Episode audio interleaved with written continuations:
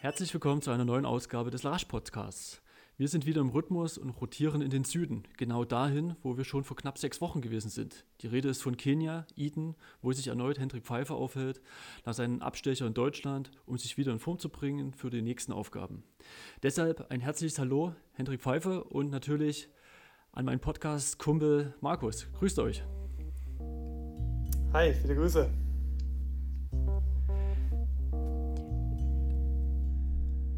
Einen kleinen Shot am Morgen, das gönne ich mir. Aber nicht so wie ihr denkt. Gemeint ist die Formel von Regulat Pro. Regulat Pro ist ein biologisch nachhaltiges und naturbasiertes Nahrungsergänzungsmittel. Mit Hilfe eines aufwendigen Verfahrens, der sogenannten Kaskadenfermentation, werden frische, sonnengreifte Früchte, Nüsse und Gemüse aus ökologischem Anbau bis auf Molekülebene aufgespalten. Das Nahrungsergänzungsmittel ist rein natürlich und frei von Gluten, Konservierungsstoffen, Laktose, Hefe, Süßstoffen, künstlichen Aromen und Histamin in flüssiger Form. Markus und ich nutzen selbst die Produkte von Regulat Pro Arthro und Regulat Pro Immune und sind seither mit weniger Wehwehchen durch die letzten Monate gekommen. Wenn ihr es selbst ausprobieren und euch überzeugen möchtet, nutzt gern den Rabattgutschein in Höhe von 20%. Diesen findet ihr in den Show Notes. Ja, das ist ja immer total cool, was, was die Technik immer wieder so möglich macht. Die Verbindung steht, es läuft alles gut. Äh, trotzdem noch mal ganz kurz zur Einordnung für euch. Was sind die Themen heute? Wir wollen mit Hendrik erstmal das deutsche Meisterschaftswochenende noch mal ein bisschen intensiver besprechen, gerade auch was die Vorabdiskussion betrifft, was ist Kader, was ist kein Kader, hin und her. Also da wollen wir noch mal ein bisschen drauf eingehen und dann natürlich sein Wattenscheider Trainingskollege äh, Nils Vogt, der dort ein unglaublich tolles ja, grandioses Rennen gezeigt hat. Da denke ich, können wir noch uns auf das ein oder andere Insight freuen. Und dann als zweites, äh, das habt ihr bestimmt auch mitbekommen, Hendrik hatte Corona gehabt und ähm, auf jeden Fall werden wir da noch mal ein bisschen mehr nachhorchen, was da passiert ist und, und wie es ihm damit ergangen ist, weil ganz einfach war der Verlauf auf jeden Fall nicht. Und ich meine, bei den bei der Geschichte von Hendrik, was die letzten Jahre immer so gelaufen ist, muss man bei solchen Sachen, bei so einer Message schon immer fast Schlimmes äh, ja, denken. Und von daher ist es richtig cool, dass wir uns da hier wieder hören und du aktiv bist, laufen kannst, ordentlich trainieren kannst wieder, obwohl es natürlich alles andere als einfach gewesen ist. Ja? Also das so kurz zu den, zu den Themen und steigen wir doch gleich ein. Ja? Ich denke, Markus, du bist immer derjenige, der die Rennen an so einem Wochenende immer sehr, sehr dezidiert sich anschaut. Und diesmal warst du auch vor Ort gewesen, in gewohnten Gefilde als Fotograf, als jemand, der dort an der Seitenlinie steht und dort wirklich hautnah äh, die Sportler sieht und ablichtet. Ja? Das, was du, ich weiß nicht, wann du das erste Mal das eigentlich gemacht hast, aber es ist schon, es sind schon etliche Jahre, die du da an der Seitenlinie auf dem Buckel hast, ja? Ja, es sind schon äh, ungefähr zehn Jahre müssen es auf jeden Fall sein, vielleicht auch das ein oder andere Jahr mehr. Ja, es war schon wieder ein richtig schönes Gefühl, mal wieder im Stadion zu sein, die Läuferinnen und Läufer auf der Bahn zu sehen, das ganze Wettkampffeeling, es lief Musik, es, äh, ja, so das Ganze ein bisschen durchsagen. Leute, die jetzt um den deutschen Meistertitel gekämpft haben, sogar in Mainz, es war schon für mich ein richtiges Highlight, seit Ewigkeiten mal wieder. Und natürlich zu dem Event, ich war dann in Mainz. War natürlich mit Corona-Test vorab, Schnelltest auf dem Parkplatz mit Registrierung, FFP2-Maskenpflicht auf dem ganzen Gelände bis auf die Sportler direkt vorm Start. Also ich denke mal schon, dass das auf jeden Fall eine sichere Nummer war. Es gab ja im Vorfeld noch die ein oder andere Diskussion, wo wir vielleicht noch später drauf eingehen werden, über die ja, Chancengleichheit beim Start, weil da einige Sportlerinnen und Sportler dann am Ende nicht starten durften aufgrund der Bundesnotbremse, so zumindest die Aussage des DLV. Ja, aber es hat ähm, total Spaß gemacht und ähm, ja, ich glaube, ihr konntet das auch verfolgen über einen Stream. Zumindest meine Freundin ja. hat gemeint, die hat es auch geguckt, ähm, dass der doch ganz gut war. Das hat ähm, Chantal Buschung und Marcel Fehr haben das kommentiert und bis auf einen, ja, so einen kleinen, kleinen Lag hier beim Männerrennen war es ja auch ganz okay, oder, Alex? Absolut. Also ich habe auch schon gesagt, also da auch mal Shampoo an den DRV, endlich mal der Livestream, richtig cool, gerade von der 10.000 Meter DM. Markus, ich kann mich noch daran erinnern, vor zwei Jahren ja, haben wir live gestreamt per äh, Facebook, da hast du das kommentiert und das war jetzt schon mal ein anderes Niveau und das auch wieder Marcel, ich meine, wir werden bestimmt nächste Woche wieder hören, da auch kräftig kommentiert hat cool, dass man da einfach schön dabei ist, weil es natürlich eine andere Qualität als jetzt mit dem Handy mal irgendwas drauf zu halten, sondern da mit zwei, drei Kameras, die das ganz gut eingefangen hat. Und ich nehme an, in Kenia war der Empfang auch entsprechend gut, ja? Ja, selbst hier hat alles geklappt. Also wir waren auch dankbar dafür, dass sowas angeboten wurde. Vor allem dann auch mit zwei Leuten, die sich auch wirklich auskennen, ne, die es kommentiert haben und die Plan haben davon, was sie da kommentieren. Das ist ja auch nicht immer so. Ja. Ähm, war wirklich angenehm zu gucken. Und ähm, ja, mich hat es natürlich dann auch sehr gefreut, ähm, dass mein, mein Teamkollege, ne, der Nils, da so gut abgeschnitten hat. Ähm, der ist ja auch vor nicht so langer Zeit aus Kenia erst wieder nach Deutschland zurückgekommen. Und das hat sich ja richtig ausgezahlt. Ne? Also ähm, bin ich Chapeau an, an diese Leistung da auch, ähm, wie er das gemacht hat. Ne, wie ich vorne, also nicht erst im Endspurt, sondern dann wie ich schon ein paar Runden vor Schluss sich abzusetzen und dann so einen Staccato-Lauf dazu machen. Äh, da gehört schon einiges dazu, gerade auch wenn man dann viel Führungsarbeit auch vorher schon geleistet hat. Also das hat Spaß gemacht zu gucken. Wir haben uns hier auch richtig gefreut und schön mitgefiebert. Ja, man denkt ja auch bei Nils, ne, da ist er, der, der fliegt ja fast und dann, ich weiß nicht, also ge, ge, gefühlt hätte er noch eine ganze Ecke schneller gekonnt, ja. Also ich glaube, eine 27 wäre an dem Tag jetzt auch nichts Unrealistisches gewesen. Ja, ich glaube, mit einem etwas besseren Setting, ne, dass wenn dann, wie ich da noch Tempomacher gewesen wären, die die ein bisschen gezogen hätten bis 5, 6 Kilometer, ne, dann und nicht alles alleine dann eben vom Start weg schon machen muss, dann äh, wäre mit Sicherheit noch was drin und äh, ja, ich bin gespannt. Ne? Also auch gerade was dann Richtung Europacup geht, wo, wo sich ja auch jetzt die Top 3, also auch ein Simon und ein äh, Samuel Fitwi qualifiziert haben, ich, ähm, der auch eigentlich deutlich mehr kann, als er jetzt gezeigt hat. Deswegen glaube ich schon, dass da auch international noch einiges geht und ja, auch eine Olympianorm, ne? wer weiß. Ähm, es haben ja auch schon Leute geschafft, diese Zeiten zu rennen. Und ich glaube, wir haben jetzt, wie ich, gerade auch eine Generation wieder am Start auf allen Strecken, die wie ich äh, ja, mindestens so gut ist wie die goldenen Generationen in den letzten Jahrzehnten. Mhm. Und äh, mal gucken, ne? wenn da wirklich mal alle zusammenarbeiten, alles passt, kann da ja mal durchaus aus so einer Explosion kommen. Ja, aber 10.000 ist das Niveau ja gerade auch so, da ist die Olympianorm, natürlich ist jetzt noch ähm, 40 Sekunden weg, aber man kann zumindest wieder drüber nachdenken. Es gab ja auch Jahre, da war so das höchste der Gefühle 28 hoch, was in Deutschland gelaufen wurde. Aber jetzt in einem nicht gepasten Rennen bei deutschen Meisterschaften, wo auch ein bisschen taktiert wird, wo dann der erste Kilometer zwar 2,48 ähm, war oder noch einen Tacken schneller, aber dann auch schon beginnt, dass sich die Athleten umdrehen, schauen, was macht jetzt der andere. Wenn das ein gepastes Rennen ist und ähm, alle nur eine schnelle Zeit laufen möchten, dann steht auf jeden Fall die 27 vorne. Wie weit es dann gehen wird die nächsten Jahre, werden wir noch sehen. Aber ja, auch über die 10.000 Meter ist jetzt die Leistung angekommen, die schon auch bei den Straßenläufen gezeigt wurden, über 10 Kilometer und Halbmarathon. Was, was sagst du so zu, zur Renngestaltung? Also ging ja ganz, wenn wir da noch mal ein bisschen drauf eingehen, ne? ähm, Sebastian, nicht, nicht Sebastian, Händel, heißt der Sebastian auch? Ja. Ja, klar. Ja. Ich, Gott, mit den Namen überall. Äh, sorry dafür. Ähm, geht erstmal ganz gut nach vorne, hat auch einen richtig guten Schritt gehabt. Ne? Hat natürlich auch jetzt die letzten Jahre sehr viel mit Verletzungen zu tun gehabt, aber hat er erstmal, hat sich wie ein deutscher Meister verhalten. Ne? Ist ja zweifacher deutscher Meister und sagt, ich, ich gehe erstmal nach vorn. Ja, ich, ich, weiß nicht, vielleicht hat er am Ende natürlich auch einen schlechten Tag gehabt, weil er, ich denke mal, er wird schon wissen, was er von den Trainingsleistungen her kann. Ja, er wird ja nicht auf die Zeit angehen, wenn er weiß, 29, 27, das, was er gelaufen ist, ist das höchste der Gefühle. Ähm, deswegen hat er dann auch einen schweren Stand gehabt, als er dann eben doch hat abreisen lassen müssen. Und da hat er auch keine Gruppe gehabt. Und ja, dann war es eigentlich mehr oder weniger ein Zweikampf zwischen Nils Vogt und Simon Boch. Der war natürlich ähm, hochspannend. Und ich habe zwischendrin auch noch mit jemand geredet und habe noch gemeint, also mein Tipp ist so, wie es aussieht, so von der Körpersprache und von der Haltung so. Der Nils, der macht das Ding heute. Und das mhm. hat mir irgendwie schon so ein bisschen äh, ja, ihm ein bisschen ablesen können von dem, wie er, wie er läuft. Ich weiß nicht, ob man das im Stream, ich glaube, der hing da irgendwie zwischendrin beim Männerrennen, da wo es ja, war die entscheidende Phase 6, war. 7 oder so, ne? Oder 8 mhm. irgendwie so. Naja. Ja. Ja, aber, aber ähm, vielleicht, was mir aufgefallen ist, ist natürlich die Taktik so ein bisschen von den Regensburgern oder beziehungsweise von Simon, äh, der dort einfach so zwischendurch mal anzieht muss vielleicht auch nicht sein. Dadurch ist natürlich das Rennen sehr schnell geworden, aber es waren dann halt immer wieder Lücken. Samuel war da mal kurz dran, der wurde wieder angezogen. Also so schon ein ganz schönes Hin und Her, ja. Ich weiß nicht, Hendrik, wie, wie du das da so siehst. Ja, es ist halt die Frage, ob man dann wirklich jetzt ähm, gemeinsam auf eine Zeit arbeitet oder das immer noch als Meisterschaftsrennen sieht. Ähm, das ist ja so ein bisschen dieser kenianische Laufstil, ne, den Gegner auch ein bisschen mürbe zu machen.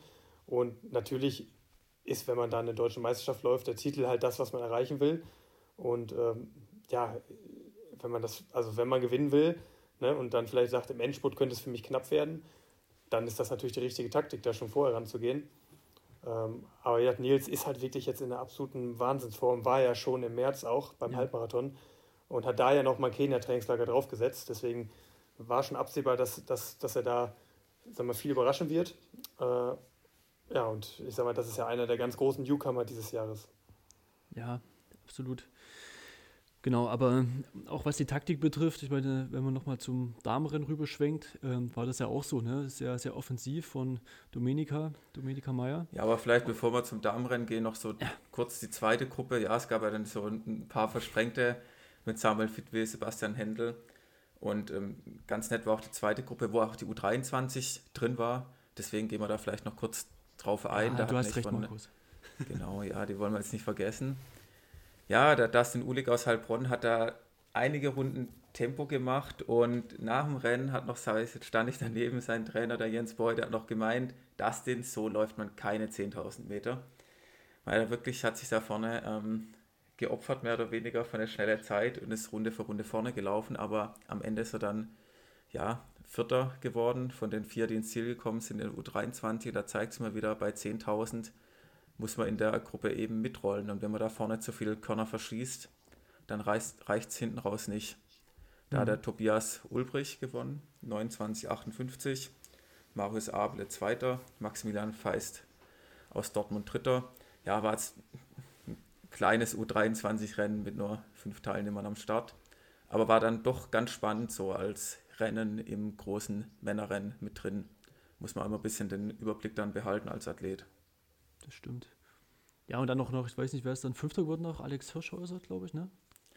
Ja, der ist Sechster geworden, ist für mich auch ein Highlight. Ja, der Alex Hirschhäuser, der, ich weiß nicht, das, das sieht immer so klein aus in so einem Feld und äh, hat so relativ dicke Waden und läuft dann eine Schrittfrequenz von 210, zumindest sieht so aus und ähm, wirkt er immer relativ schnell, an, wie wenn er Anschlag läuft, aber dann gewinnt er seine Gruppe hinten raus. Ja, ja stark. Wenn man jetzt den, den Tim Sheriff kann man jetzt ja nicht ganz mit, mitzählen, der ist ja dann auch hinterm Simon Boch hergelaufen, einfach irgendwann, als er ihn überwunden hätte hat. noch gefehlt, hat dass er noch Tempo macht. das ja, das war schon ganz lustig. Ja. ja, aber die, die gelaufen sind, war auf jeden Fall, waren auch Top-Bedingungen in Mainz. Also es war relativ windstill, Temperaturen waren gut, ja. War schon prädestiniert für schnelle Zeiten. Ja. Ja, na klar. Äh, ich meine, Hendrik, du sagst ja auch, äh, wenn dann schon mal so gute Bedingungen sind, vielleicht dann noch mal ein bisschen mehr auf Zeiten gehen, ja. Gerade im, im, im Olympiajahr, Leute betreiben relativ viel Aufwand, Nils und so weiter, Simon ständig Kenia etc. Hm, schwierig, ne? Zwischen Meisterschaft und, und, und rein auf Zeit zu gehen. Ja, auf jeden Fall. Also mittlerweile sind ja schon gute Bedingungen, wenn das Rennen überhaupt stattfindet, ne, wenn man ehrlich ist. Und äh, ja, also es ist schwierig, wenn, also auch ganz ohne Tempomacher, ähm, und ich glaube, das haben die Jungs dann auch, äh, auch im Laufe des Rennens gemerkt, obwohl die halt immer noch wirklich dann Tempo gebolzt haben. Ne? Man darf nicht vergessen, dass Nils ja auch eine deutliche Bestzeit gerannt ist und auch Simon jetzt nicht so weit weg war von der Straßenzeit. Ähm, aber ich glaube schon, dass es dann so in der zweiten Rennhälfte vor allem dann auch um den Sieg ging. Und das hat man ja auch gesehen dann. Ne? Ähm, gerade auch dann auf den letzten Kilometer, da wollte Nils das dann auch wirklich klar machen. Ja. Und äh, ja, da glaube ich nicht, dass irgendeiner von den beiden dann noch eine, eine Zeit im Kopf hatte, sondern da ging es wirklich darum, ähm, das Duell zu gewinnen. Und äh, ja, war ja dann schon, also auch für uns hier in Kenia, spannend zu gucken und hat, hat wirklich Spaß gemacht. Mhm. Jetzt, jetzt gibt es ja mehrere äh, Vorlagen für mich, um jetzt das nächste Thema anzusprechen. Ich will trotzdem nochmal das alte, und zwar nochmal zum Frauenrennen gehen, äh, bevor wir dann nochmal auf, auf die Steilvorlage, äh, Hendrik, die du gerade meintest, man kann ja schon froh sein, wenn Rennen stattfinden. Ähm, kommen wir noch dazu. Also Frauenrennen, ähm, Markus, du warst wieder vor Ort. Ich glaube, das war auch ja, ähnlich spannend wie das Herrenrennen, ja, äh, immer wieder mit einer sehr frühen Offensive von, von Dominika. Dann sukzessive wurde das, das ähm, Loch wieder zugelaufen von, von Deppi und Rabea, Schöneborn. Und ja, dahinter war halt eine große Gruppe. Jetzt ganz, ganz platt mal so eingeleitet. Du musst jetzt das, das Spezifische sagen. Ja, du hast ja eigentlich schon gerade ganz gut zusammengefasst. Ja, die Dominika Meyer ist am Anfang ja, mutig vorgelaufen, hat natürlich auch eine Bestzeit von so ungefähr 32, 30, also ja schon echt Halbmarathon auch 1,09 gelaufen. Ja, aber äh, Debbie und Rabea haben sich da nicht verunsichern lassen, sind in ihren Stiefel gelaufen und dann war die Lücke war eigentlich nie groß, ja, zu der Dominika und den beiden. Und dann sind sie die Lücke einfach sukzessive wieder zugelaufen, Runde für Runde, haben sich da rangesaugt, aber jetzt auch nicht mit einem übertriebenen Zwischensport. Und ja, dann waren sie natürlich auch psychologisch im Vorteil, muss man ganz klar sagen. Und äh, sind dann auch irgendwann an ihr vorbeigezogen. Und dann haben sie das Rennen unter sich ausgemacht. Ich war ein bisschen verwundert, dass die Rabea dann am Ende auch gewinnt. Hat da doch vor zwei Wochen ist ja Marathon gelaufen. Schon äh, krass, wenn man dann über 10.000 äh, wieder so gut laufen kann. Ist schon ähm, ja, echt ziemlich beeindruckend gewesen. Ich glaube, letzter Kilometer war auch 3.05, war echt nochmal zügig. Ja, und ähm, dahinter gab es ja dann auch das ähm, U23-Rennen. Da ging es ja dann auch um die Norm für die U23-Europameisterschaft. 34, 30 ja. ist die, glaube ich, oder? Hendrik, weißt du das? Genau, ist der 34, Boah, 30? Auch, müsst, ja, aber so ungefähr. aber um den Dreh ist die auf jeden Fall. Genau, ja. ja. Genau, und die Lara Lynn Kleine hat dann auch die U23 gewonnen, 34, 19. Lisa Oeth, 34, 21 sind beide die Norm gelaufen. Ja, und, und ähm, gar keine ja. Pacer gebraucht hat, zum Beispiel die Eva Dieterich. Seid mal ehrlich, habt ihr die davor gekannt? Nö. Doch, Nö. doch, die nee. ist auch in Dings gelaufen in, in Dresden, oder? Ja, da war ich nicht, deswegen ähm, habe ich die Ergebnisliste wahrscheinlich nicht genau genug angeschaut. Ähm, ja, die ist 33, 39 gelaufen. Doch, mir ist sie aufgefallen in Dresden, äh, habe ich auch mich gefragt, Mensch, aus Kassel, hä? Also bin ich gerade, wenn ich mich nicht komplett falsch bin, aber ja, krass. Ne? Die läuft das ganz. Ich habe gar, gar keine Infos zu ihr groß. Das müssen wir noch Ja, ich habe eben noch gelesen, sie studiert Jura in Tübingen, ja. Und ist trotzdem Jetzt, in Kassel, oder? Na gut. Tübingen. Ja, ist doch, ist doch im Laufteam Kassel. Hm. Ja. Ja, auf, jeden Fall eine richtig starke Zeit. Die Blanka Dörfel ist ja Zweite geworden, 33,54, aber dieser Jahrgang 2002. Das ja. heißt, für sie spielt ja auch die Norm für die U23-Europameisterschaft keine Rolle, weil sie darf ja auch nicht bei der U23-Europameisterschaft starten, wenn sie U20 ist. Ja. ja. Und wie alt ist Aber, Eva ähm, eigentlich? Jahrgang 99. Ah, okay. Aber auch seit zwei sehr, sehr junge, ne? Die echt sehr schnell sind schon, ja. Ja, und das vor allem auch ähm, auf der Bahn schnell laufen, weil das habe ich auch vor Ort mich mit ein paar unterhalten. Bei den mhm. Männern gab es schon so ein bisschen vielleicht das Phänomen, jetzt nicht ganz vorne, aber bei so ein paar Leuten, dass sie dann doch lang nicht an ihre Straßenzeiten rankommen, weil das Carbonschuh, Carbonschuh-Phänomen, das wird ja auch schon in epischer Breite hier behandelt haben. Das spielt auch eine Rolle, Thema. wenn du dann, äh, genau noch nie gehört, ähm, wenn du die ganze Zeit halt mit dem Alpha Fly unterwegs bist oder mit, ähm, mit dem neuen Puma Carbonschuh oder von Saucony oder was auch immer und dann hast du Spikes an und nach äh, 5000 Meter explodieren dir die Waden, dann rollt es halt auch nicht so. Oder meinst ja. du, Hendrik, mittlerweile ist die Straße schon fast ein Vorteil? Nee, würde ich nicht sagen. Die Spikes, die sind ja, also hm. sind glaube ich schon das Nonplusultra, ne, weil man da einfach mit diesem Widerhaken reingeht und dann nochmal einen ganz anderen Druck hat. Ähm, was ich schon glaube, ist, dass natürlich mit den Carbon-Schuhen man komfortabler unterwegs ist, weil die natürlich eine deutlich bessere Dämpfung haben. Also ich weiß halt auch immer, wenn ich mir was ja dann immer seltener wurde, auch im Training mal die Spikes angezogen hat, je mehr ich mich dann auch von der Bahn entfernt hat. Aber das war schon heftig, ne? gerade auch die ersten Läufe, wenn man aus dem Wintertraining kam, wie da halt die Waden auch noch zu sind. Ähm, da merkt man natürlich schon, dass es eine ganz andere Belastung ist. Auf, ne, aber sag mal, wenn die Carbon-Schuhe so, so viel besser sind als die Spikes, dann würden ja auch Sprinter, glaube ich mal, äh, vielleicht darauf setzen. Äh, ne, es ist nicht unbedingt ein Wettkampf, aber ähm, ich habe noch nie einen Sprinter gesehen, der auf die Idee gekommen wäre, so einen Carbon-Schuh anzuziehen. Also ich glaube halt schon, wenn man wirklich da knall, knall auf Fall läuft, dass dann die, die Spikes nochmal einen besseren Abdruck haben, aber dass der Verschleiß der Muskulatur natürlich nochmal deutlich höher ist. Deswegen würde ich jetzt mich schwer tun, Halbmarathon oder Marathon in Spikes zu laufen, mhm. ähm, weil das einfach dann die, die Waden auch nicht mitmachen. Aber ich glaube, auf einer 5000 und auch auf einer 10.000 noch ähm, sind die Spikes immer noch besser. Ja, ja, ich glaube, bei 10.000 ist es schon fast typabhängig. Also die, die halt irgendwie so extrem rollen und so einen rollenden Schritt haben und sich gar nicht so arg abdrücken, beim Laufen, bei denen könnte es schon auch passieren, dass da ein paar gibt, die vielleicht sich im Carbon-Schuh eher wohlfühlen als mit den Spikes, die es jetzt vielleicht auch gar nicht so gewohnt sind, die ja vielleicht auch von der Straße kommen. Aber ja, klar, ich meine, Nils Vogt würde jetzt natürlich nicht mit dem Carbon-Schuh nochmal locker eine Minute schneller laufen. Ähm, ja, der ist ja auch Bahnläufer. Ich glaube, für solche Leute ist es dann auch nicht so das Riesending. Ja. Und Debbie und Rabea sind auch in Spikes gelaufen, oder? Das hat mir ich glaube, die sind in so flachen Adidas-Schuhen gelaufen. Also ich glaube, ah, die haben keine Nägel drin gehabt, meines Wissens. Ich habe es jetzt auch nicht so. Ich habe am Tag davor mich noch mit denen unterhalten, haben sie gemeint, sie laufen von Adidas. Ich habe den Namen vom Schuh natürlich vergessen, aber es ist einfach ein extrem flacher Schuh, der auch auf der Bahn gelaufen werden darf. Mhm. Da gibt es jetzt auch Regularien, dass die bestimmte Sohlendicke das nur erlaubt ist. Und es ist einfach ein extrem flacher Wettkampfschuh gewesen. Und ich meine, wenn es jetzt trocken ist, ja, ich weiß nicht, ob da dann die Nägel so viel bringen. Ja, okay. Kommt auch aufs Tempo an, ist auch noch was anderes, ob du jetzt 28 Minuten läufst oder halt 33. Je schneller du rennst, desto mehr profitierst du auch von Spikes. Hm.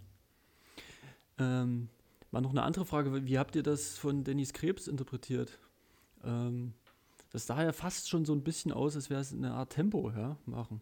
Also jede Runde auf, auf die Uhr schauen und dann irgendwann rausgehen, obwohl es ja wahrscheinlich von der Geschwindigkeit anhand ihrer Bestzeit, ne, ich glaube eine 15,26 über 5, ähm, wäre das ja vom Tempo eher nicht das gewesen, ja, was, was, was sie sonst könnte.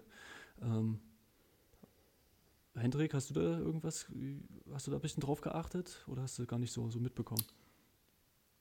Das ist eine gute Frage. Also es kann ja durchaus sein, dass sie sich da, dass sie da in die Bresche gesprungen ist, auch für die, für die jüngeren Leute. Ähm, aber ja, kann ich, kann ich schlecht beurteilen, weil sag mal, sie war ja früher meine Teamkollegin mhm. äh, in, in Wattenscheid-Zeiten, aber jetzt bin ich nicht mehr so nah dran. Ähm, okay.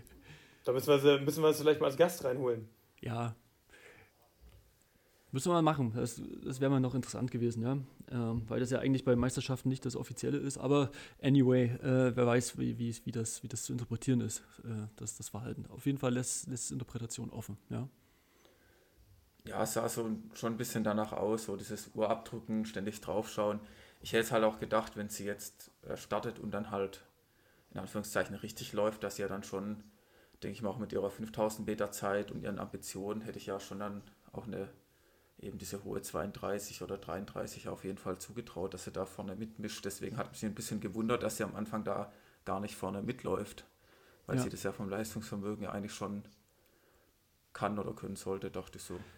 Ja, und dann wurde, glaube ich, auch alle 200 Meter nochmal auf die Uhr gehauen, also abgedrückt. Das, ja, na, wer weiß. Also äh, ja, die, die Mädels haben jetzt ja die ähm, U23 EM-Norm geschafft, deswegen ist ja echt ganz, ganz cool. Ist ja. auch da Gratulation, genau. Und ja, das Pacing hat er dann, oder falls es ein Pacing war, gut funktioniert auf jeden Fall.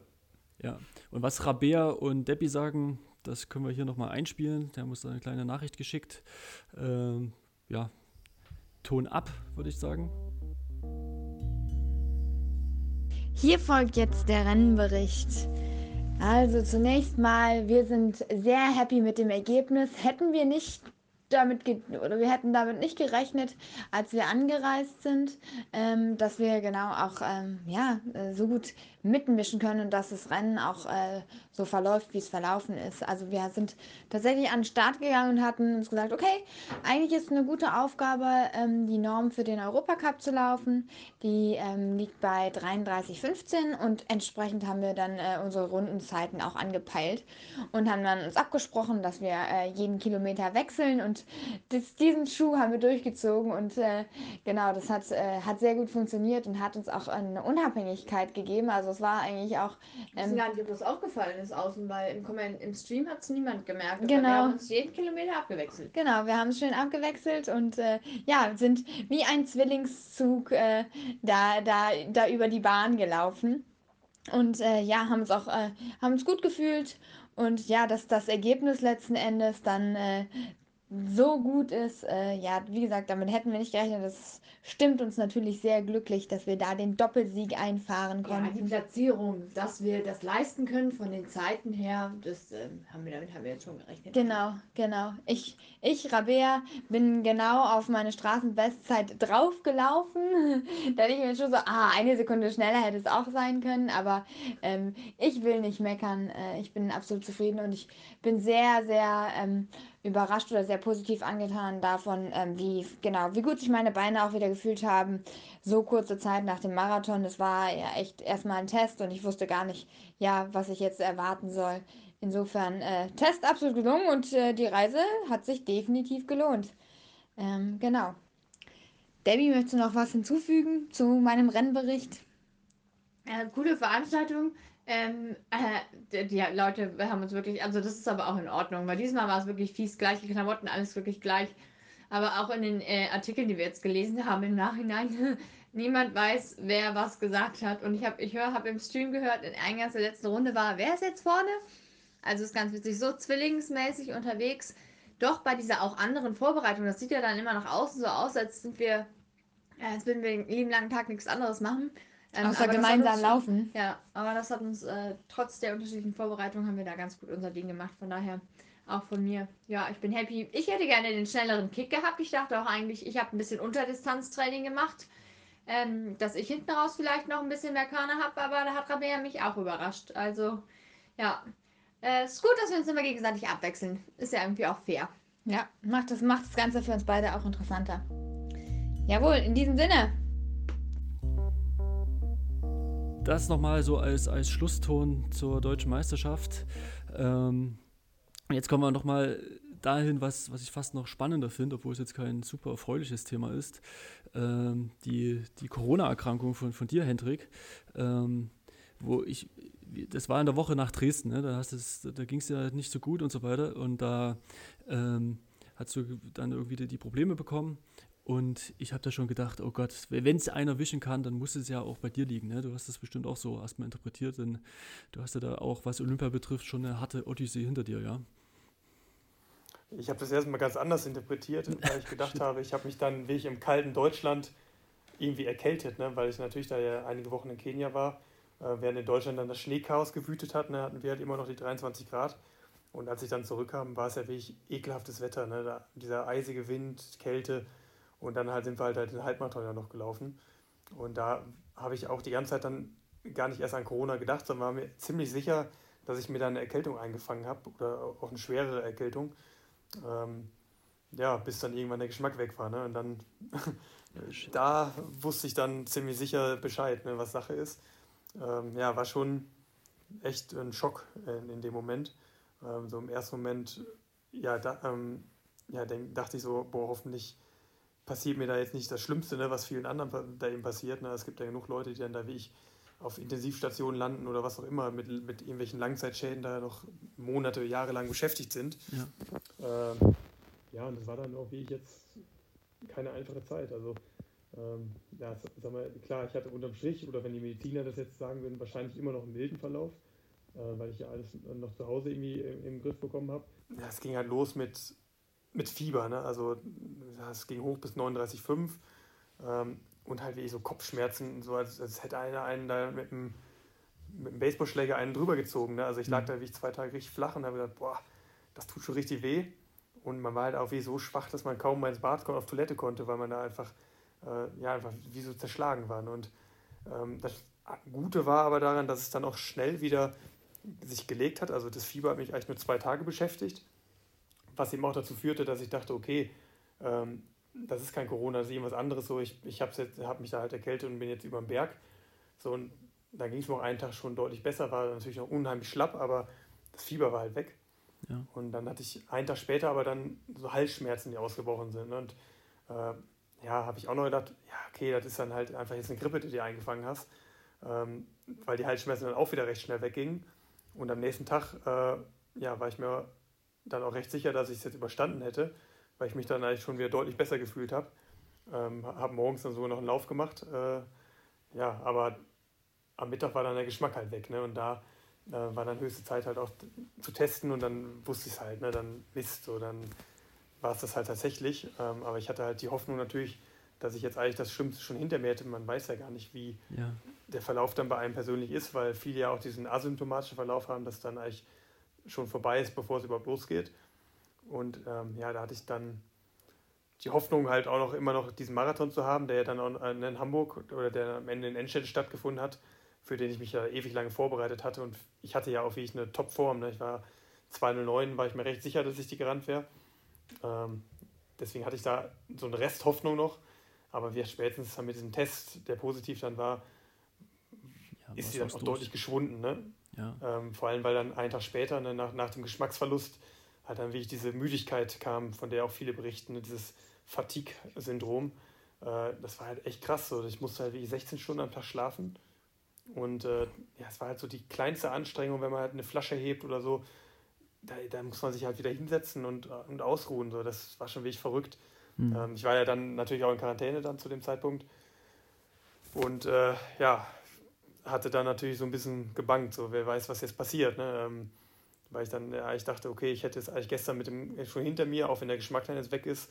Aber diese Müdigkeit, die war dann schon wie ich so ein bisschen eher drückend und gleichzeitig auch bedrückend, ne? weil man da ich ja nicht wusste, wo das jetzt alles hinführen sollte. Ähm, vor allem, weil, ja, weil das dann einfach so tagelang auch gedauert hat und halt so gar nicht besser wurde. Und man ist dann natürlich in seinem Haus gefangen, kommt nicht raus und hat dann halt nur schlechte Gedanken. Muss halt irgendwie gucken, dass man da noch mit, mit Essen versorgt wird und so. Also ja, war schon, war schon Mist und also was man halt kaum so einschätzen kann, wenn man es nicht hatte, ist halt, wie viel Lebensqualität verloren geht, wenn, wenn, dieser, wenn diese Sinne geschwunden sind, ne? wenn man da keinen Geruch und Geschmack mehr hat. Das war halt wie ich, also es ist halt nicht wie bei einer Erkältung, wo es halt dann überlagert wurde und dann so, ein, ja, so noch so ganz dumpf da ist und das war halt wie ich einfach komplett weg. So, ne? Ich habe halt zum Test habe ich ein Stück Ingwer gebissen, einfach gegessen, als wäre es nichts. Ich habe eine Zitrone einfach am Stück gegessen und weil, ne, also du hast einfach nichts gemerkt. Und das war schon total unheimlich. Ne? Vor allem liest man dann natürlich auch viel online, so was passiert da jetzt eigentlich in dem Körper. Und dann liest man halt zum Beispiel, ja, dann anders als bei einer Erkältung sind die Zellen halt nicht überlagert, sondern sind von dem Virus abgetötet worden und ja, wachsen jetzt auch nicht bei allen wieder nach. Ja, auch wenn es bei den meisten natürlich so ist, aber man sitzt dann natürlich und denkt so, ja, scheiße, ne? Hoffentlich ja. Bin ich jetzt nicht einer von denen, ne? weil ich könnte mir so ein Leben, so ein Leben ohne diese Sinne nicht vorstellen. Das war schon vor allem hat es bei mir auch recht lang, dann irgendwie so zwölf Tage gedauert, bis das wiederkam. Boah, das war schon wirklich fies. Ja, diese, Müdig diese Müdigkeit hat sich dann so ein bisschen gelegt, so auch nach fünf Tagen, sechs Tagen. Und dann habe ich mich mal getraut, mich aufs Laufband auch zu stellen im Keller. Ähm, ja, das war halt der nächste Schlag dann. Ne? Dann hat, das war es halt wie, als hätte einer ein Messer in den Rücken gerammt. Das war absolut unmöglich zu laufen oder auch nur auf, auf, selbst auf der Stelle zu joggen wäre nicht möglich gewesen. Also ich habe beim normalen Gehen in der Hinsicht nichts gemerkt. Aber sobald ich in so eine Art Laufbewegung verfallen bin, also es, es war unfassbar. Ich habe noch nie sowas erlebt. Also wie, also wie ich als Witter, wenn sobald Körperspannung aufgebaut wird, da irgendein Messer in den Rücken gestochen. Und ja, hat auch vier, fünf Tage dann gedauert. Ne? Also, du meinst so, so, so ein Lungenschmerz mit dem Messer? Also, dass du sagst, es. Nee, nicht, nicht im Lungen, nicht im Lungen, im unteren Rücken. Also so mhm. im Bereich des, der ISG-Gelenke. Ja. Also keine Ahnung, was, was das halt war. Ähm, hat auch vier, fünf Tage gedauert. Da habe ich mir auch gedacht, ja, was, was passiert hier eigentlich gerade? Ähm, bis es dann halt wegging. Ne? So, aus heiterem Himmel, wie es gekommen war, ist es auch weggegangen. Ne? Man muss halt überlegen, die, das war ja dann schon irgendwie der 10., 11., 12. Tag der Erkrankung.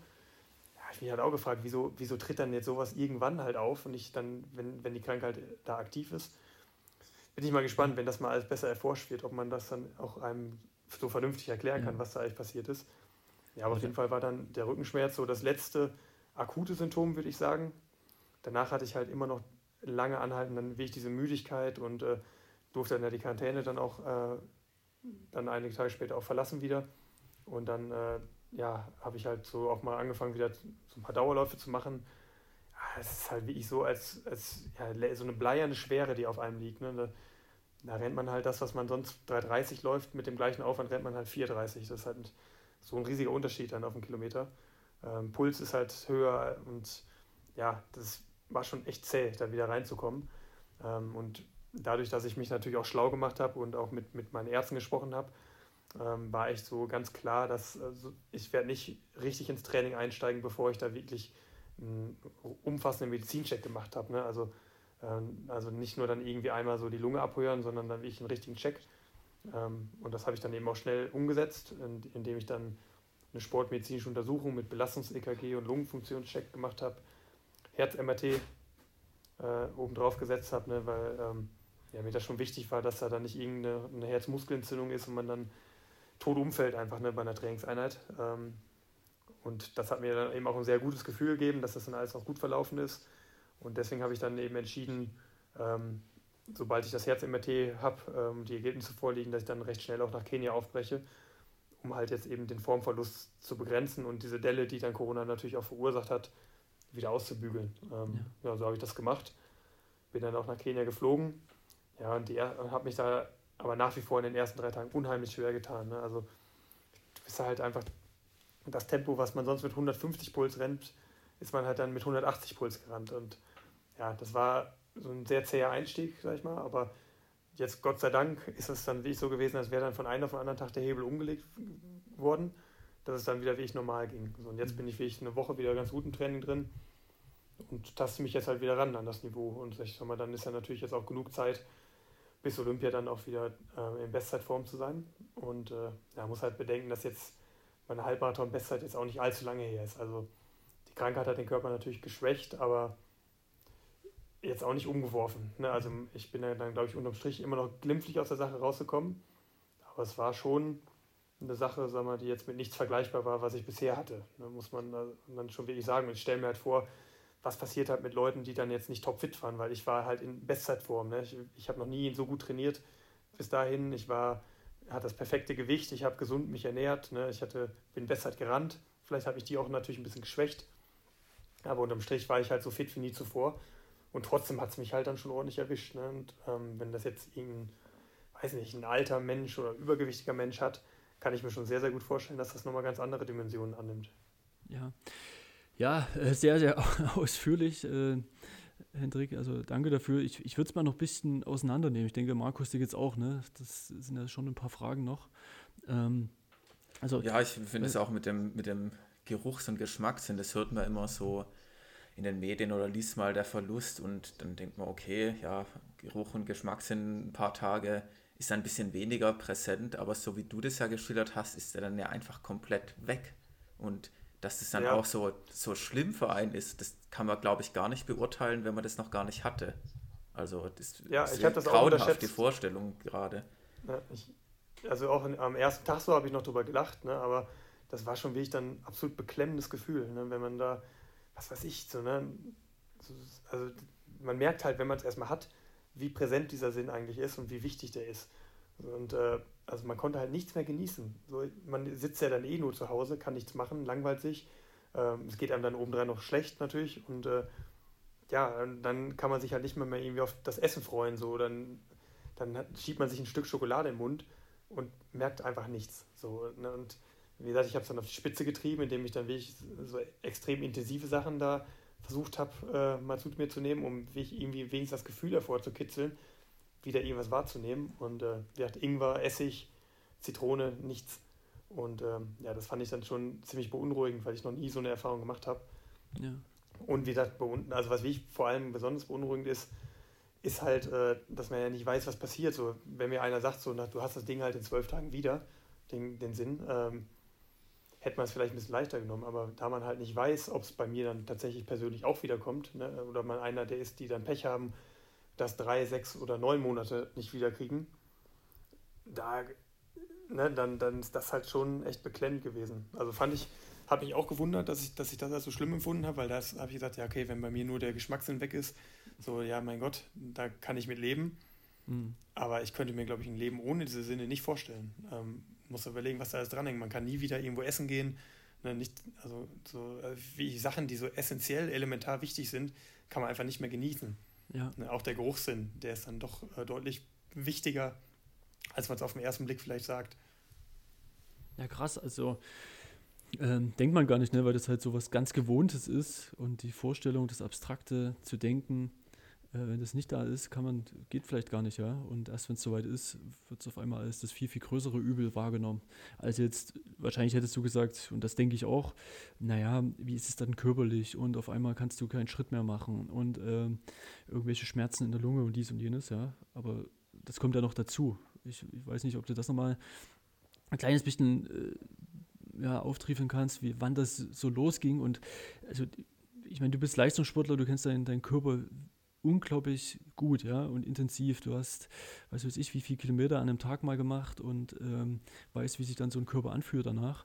Und wahrscheinlich gibt es da was Vergleichbares? Also hast du vielleicht mal eine Trainingseinheit gemacht, die so ähnlich war, wo du dich so schlapp gefühlt hast, oder ist das, kamst du gar nicht in so einen Zustand bewusst? Hm, ist ganz anders. Ne? Wenn man wirklich eine harte Trainingseinheit hinter sich hat, ist man natürlich auch schlapp und müde. Aber das nimmt man eigentlich dann immer als so eine angenehme Müdigkeit und einen angenehmen Schmerz auch wahr, auch wenn ein Muskelkater irgendwie auftritt oder so. Aber das war halt anders. So, das war halt wie ich, also man war halt irgendwie nicht mehr man selbst. Ne? Es war so, als wäre man so in, im Körper eines, was weiß ich, uralten Menschen gefangen und kann einfach nicht mehr machen, das, was man will. Ne? Also ich glaube, das beste Gefühl, wie es halt beschreibt, ist halt wie so eine, so eine bleierne Schwere. Es kam noch hinzu natürlich dieser, ähm, was, was, auch, was ich auch dann in der Literatur viel gelesen habe, diese Dizziness, so, wo das genannt, das heißt, man sieht halt alles wie durch so einen Schleier.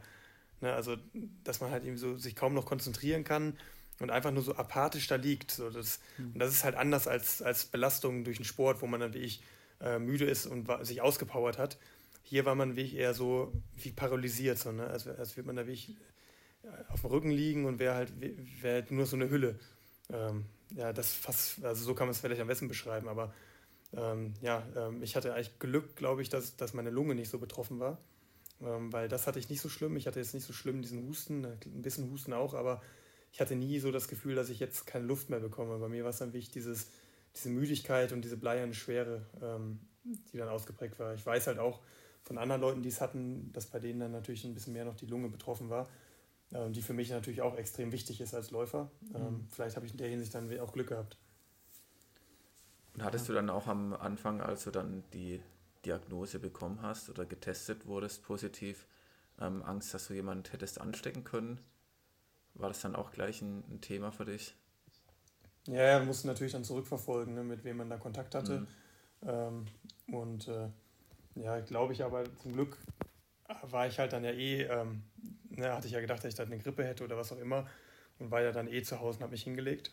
Ähm, deswegen hatte ich Gott sei Dank nicht mehr viele Kontakte. Es waren schon ein paar, die man noch zurückverfolgen musste. Aber ähm, ja, ich glaube, ähm, ja, da hatte ich Glück. Ich glaube, hätte ich dann diesen so einen asymptomatischen Verlauf, ne, wo man dann auch richtig ansteckend ist, ähm, aber selber gar nicht, es einem so schlecht geht, man natürlich dann in der Weltgeschichte unterwegs ist, ähm, hätte da natürlich ein deutlich größerer Schaden angerichtet werden können. Aber ja, muss man, ja, ist schon wirklich tückisch, ne? Gerade das, ja. diese Tatsache, dass man so ansteckend ist in der ersten Phase, wo man noch gar nicht weiß, dass man das hat, ähm, das macht es natürlich auch nochmal noch mal gefährlicher für alle anderen ja, es ist ja, ähm, irgendwie sehr, sehr schwer vorzustellen. Ja? Und ähm, wie hat da noch jemand aus deinem Umfeld irgendwie näheren Bekanntenkreis das dann auch gehabt? Wie, wie, wie hast du da vielleicht noch irgendwo eine, äh, noch was zu berichten dazu? Weil es ja schon, ich meine. Ja, also, hm?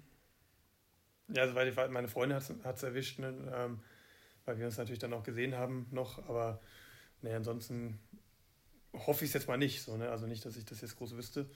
Ähm, aber ja, äh, meine Freundin, die hat es natürlich dann auch mitbekommen und auch mit dann auch ein bisschen mehr an der Lunge und so. Also das zieht sich halt dann schon, glaube ich, bei vielen Leuten ein bisschen länger als diese 14 Tage, wo man dann noch das Virus in sich hat. Ähm, die Gefahr ist dann recht groß, dass einen dann auch noch ein bisschen länger begleitet. Ja. Und äh, viele berichten ja dann auch so, das Vertrauen in den Körper wieder so zu finden. Ne? Und ähm, dann auch wieder so Richtung Belastungen zu denken. War das bei dir dann auch erstmal schwer? Hast du viele das gerade in den ersten Einheiten irgendwie nicht so leicht, dann wieder den zu belasten und vielleicht auch dann Richtung Schäden oder die, die Lunge kriegt das noch nicht so ganz gebacken oder so? Hast du da solche Gedanken gehabt? Ja, ich hatte halt Angst vor diesen Folgeschäden, ne? weil man da ja viel gelesen hat. Es gibt ja auch immer wieder jetzt auch große Geschichten. Letztens war noch einem Spiegel ähm, von, von jemandem, der auch für Olympia qualifiziert war in einer anderen Sportart, der das jetzt halt vergessen kann so, ne, und seine Karriere beenden muss. Ähm, genau. Und ja. das sind ja dann schon einige, die das erwischt. Da habe ich mir große Sorgen gemacht. Ähm, und habe natürlich, ähm, was ich auch jedem empfehlen würde, ähm, dafür gesorgt, dass ich halt sehr umfangreich medizinisch getestet wurde und gecheckt wurde.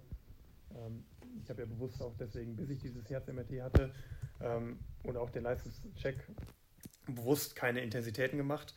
Also habe immer so gesagt, ich, ich laufe jetzt mit 70 Prozent. Ähm, die 70 Prozent sind weniger gewesen als sonst normale 70 Prozent, wenn ich gesund war. Ähm, aber habe dafür gesorgt, dass wenn ich mich schon bewege, ähm, dass ich da halt immer noch deutlich Reserven lasse und erst wieder mich belaste, wenn ich ähm, da medizinische Sicherheit habe. Ähm, ich war mir recht sicher, dass wenn ich jetzt, äh, da wie ich auf hohem Niveau oder jetzt sag mal dem Umständen entsprechend wieder schnell laufe, mir nichts passiert, aber es war mir halt zu heikel, das zu riskieren. Und äh, ja, aber mit dem Herz-MRT in der Hinterhand ne, ähm, und, dem, und, den anderen Tests ähm, hatte ich dann eben, sag ich mal, eine medizinische Gewissheit, dass ich halt wieder sagen kann, ich kann des guten Gewissens wieder hochgehen ins Training. Und ich habe auch ein gutes Körpergefühl. Das haben viele, viele Läufer, die halt seit vielen Jahren das machen. Und da kann man sich ziemlich gut drauf verlassen. Mhm. Ähm, aber wie gesagt, ich würde halt niemandem empfehlen, wieder richtig ins Training zu gehen, bevor man da wie ich auch eine medizinische Absicherung hat. Weil diese Herzmuskelentzündungen, die damit einhergehen, die sind halt oft so, dass, dass man erst gar nicht spürt und dann erst äh, weiß, dass man eine hatte, wenn das Herz stehen geblieben ist. Und das sollte man nicht riskieren. Und da sind wir in Deutschland so gut ausgestattet, dass da eigentlich auch jeder die Möglichkeit hat, eine entsprechende Untersuchung zu machen. Also das war auch die Bedingung meines Trainers, dass er sagt, ähm, ich trainiere dich erst weiter, wenn du das gemacht hast, ähm, was ich auch gut fand, ähm, was aber auch in meinem eigenen Interesse war. Also mich haben viele Leute auch beraten dann und das war halt eigentlich eine Konsensmeinung. Wie gesagt, ich, hin, hinterher lache ich so ein bisschen drüber, dass ich halt am Anfang noch gedacht habe, vielleicht kann ich sogar noch den, den äh, Hamburg- bzw. Enschede-Marathon retten. Ähm, das war dann aus, aus der jetzigen Sicht vielleicht ein bisschen naiv. Aber damals halt, ne, weil man nicht wusste, was auf einen zukommt, ja, hat man dann noch ganz anders gedacht. So, hat, hat jetzt schon so ein bisschen auch meine Sicht auf die ganzen Dinge verändert. Ja. ähm, das, das finde ich nochmal ganz, ganz spannend. Wie, wie war so die, du sagst ja selbst, die medizinische Betreuung war sehr intensiv. Auf was wurde da geachtet? Also, ähm, welche Parameter hat man da besonders irgendwie betrachtet, um, um, um da irgendwie dir vielleicht eine Gewissheit zu geben, dass es, dass es wieder in Ordnung ist oder dass es halt noch nicht in Ordnung ist? Also die beiden Hauptpunkte sind natürlich Herz und Lunge, weil die natürlich auch für meinen Sport entscheidend sind. Es wurde dann sehr umfangreich auch Blut abgenommen, äh, wo dann auch so ein paar Corona-spezifische Werte noch ähm, beobachtet wurden. Ähm, aber das Allerwichtigste war halt, dass eigentlich das Herz auf versteckte Herzmuskelentzündungen äh, zu untersuchen, weil das wie gesagt, ich hatte da viel Zeit in der Quarantäne, habe halt auch dementsprechend viel gelesen. Und da ähm, war halt schon so, dass ein erschreckend hoher Prozentteil der Leute, die Corona hatten, begleitend auch so eine Herzmuskelentzündung hatten. Dann nicht im großen Stil, aber im kleinen Rahmen. Ähm, ja, und da, ja, das war für mich so die größte Sorge. Wäre vielleicht mal interessant, vielleicht auch in einer der nächsten Folgen da mal jemanden hinzuzuholen, der vielleicht auch Medizinkenntnisse da hat. Ja, ne, vor allen Dingen, ich wüsste jetzt gar nicht, also was so die Erkenntnisse sind, die mit der Erkrankung, ja. Ob es da schon so, so typische Parameter gibt oder sowas. Aber da würden wir ganz schön im, im Trüben stochern. Ähm, vielleicht hast du ja den Mediziner, der dich da betreut hat. Vielleicht sind die ja schon, äh, was die Kenntnisse betrifft, da schon deutlich, deutlich vorangeschritten. Wer war das? Ja, was, was, immer eine gute, was immer eine gute Richtlinie ist, ist ja auch dieses Return to Sport Papier vom DOSB mhm. wo halt auch ganz klar aufgezeigt wird, wie man sich verhalten sollte, wenn man Sportler ist und dann ähm, das hat und wie man dann wieder zurückkommt. Da haben wir uns auch mit dran orientiert und dann haben wir natürlich einen Vereinsarzt in Wattenscheid, äh, der das beobachtet hat und ich habe natürlich dann auch, auch jetzt im Zuge noch meiner Verletzung, die ich öfter früher hatte, ein ganz gutes medizinisches Netzwerk und äh, er hatte dann eben sehr viele Ansprechpartner, die mir da geholfen haben. Das mhm. war schon gut. Also ja, aber darf man nicht so vergessen, jetzt bei Hendrik geht es ja auch um Olympia. Ja, ich meine, für alle anderen, die das jetzt haben, die jetzt Hobbysportler sind oder auch leistungsmäßig unterwegs, aber sich jetzt nicht für Olympia qualifizieren möchten, die machen halt einfach noch mal ein, zwei, drei Wochen mehr Pause dahinter, um einfach nur mal sicher zu gehen und dann vielleicht den Check-up beim Arzt, weil ähm, ja, das ist dann auch egal. Es gibt gerade eh keine Wettkämpfe für alle, die das jetzt nur hobbymäßig machen. Deswegen nochmal den Appell, lieber nochmal warten, weil das bringt dann auch nichts, wenn man dann zu früh mit dem Training beginnt. Das ist einerseits gefährlich und andererseits bringt es ja auch für, die, für den Formaufbau nichts, wie Hendrik, wie du auch gesagt hast. Du versuchst dann auf das Laufband zu gehen und du kannst nicht mal laufen, ja, dann würde das ja auch vom Trainingseffekt her gar nichts bringen. Deswegen ist es ja besser, man wartet einfach noch, bis man sich dann wirklich wieder einigermaßen ja. belasten kann. Und ich muss auch ganz ehrlich sagen, was mir dann wirklich gut getan hat bei dem ganzen Corona-Verlauf, war dann wirklich der Zeitpunkt, wo ich gesagt habe, jetzt schreibe ich Hamburg halt ab. Mhm. Äh, also wo ich dann gesagt habe, jetzt gebe ich halt diese Hoffnung auch auf. Und das hat natürlich dann viel Druck rausgenommen, weil das ist ja immer blöd, ne, wenn du dann wirklich jetzt auf Olympia auch gehen willst, dann natürlich auch eine hohe Konkurrenzsituation hast, ähm, dass man dann natürlich auch nochmal dann einen extremen Druck von anderer Seite hat. Aber das ist, muss ich wirklich sagen, das ist zu dem Zeitpunkt voll in den Hintergrund getreten.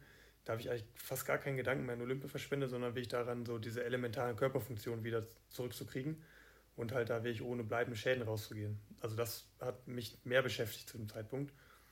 Ähm, aber gerade in der ersten Phase habe ich mir da natürlich ein bisschen Druck gemacht. Da ich sagte, oh, komm, jetzt lass das so gehen, so schlimm ist das alles nicht und ähm, vielleicht kriege ich das natürlich noch hin mit dem Marathon.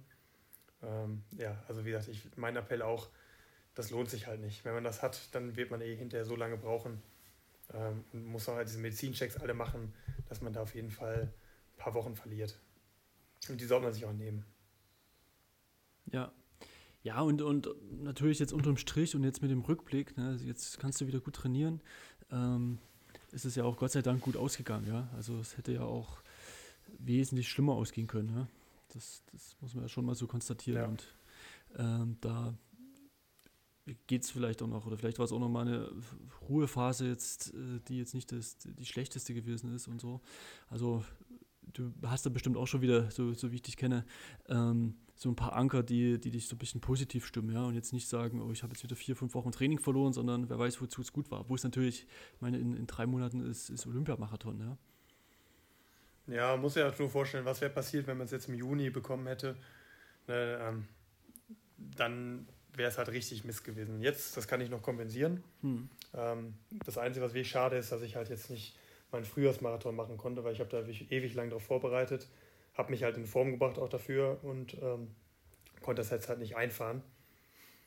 Aber ja, wenn das am Ende der Preis ist, dann ist es in Ordnung. Ne? Dann zahle ich den in dem Fall dann ganz gern. Ja.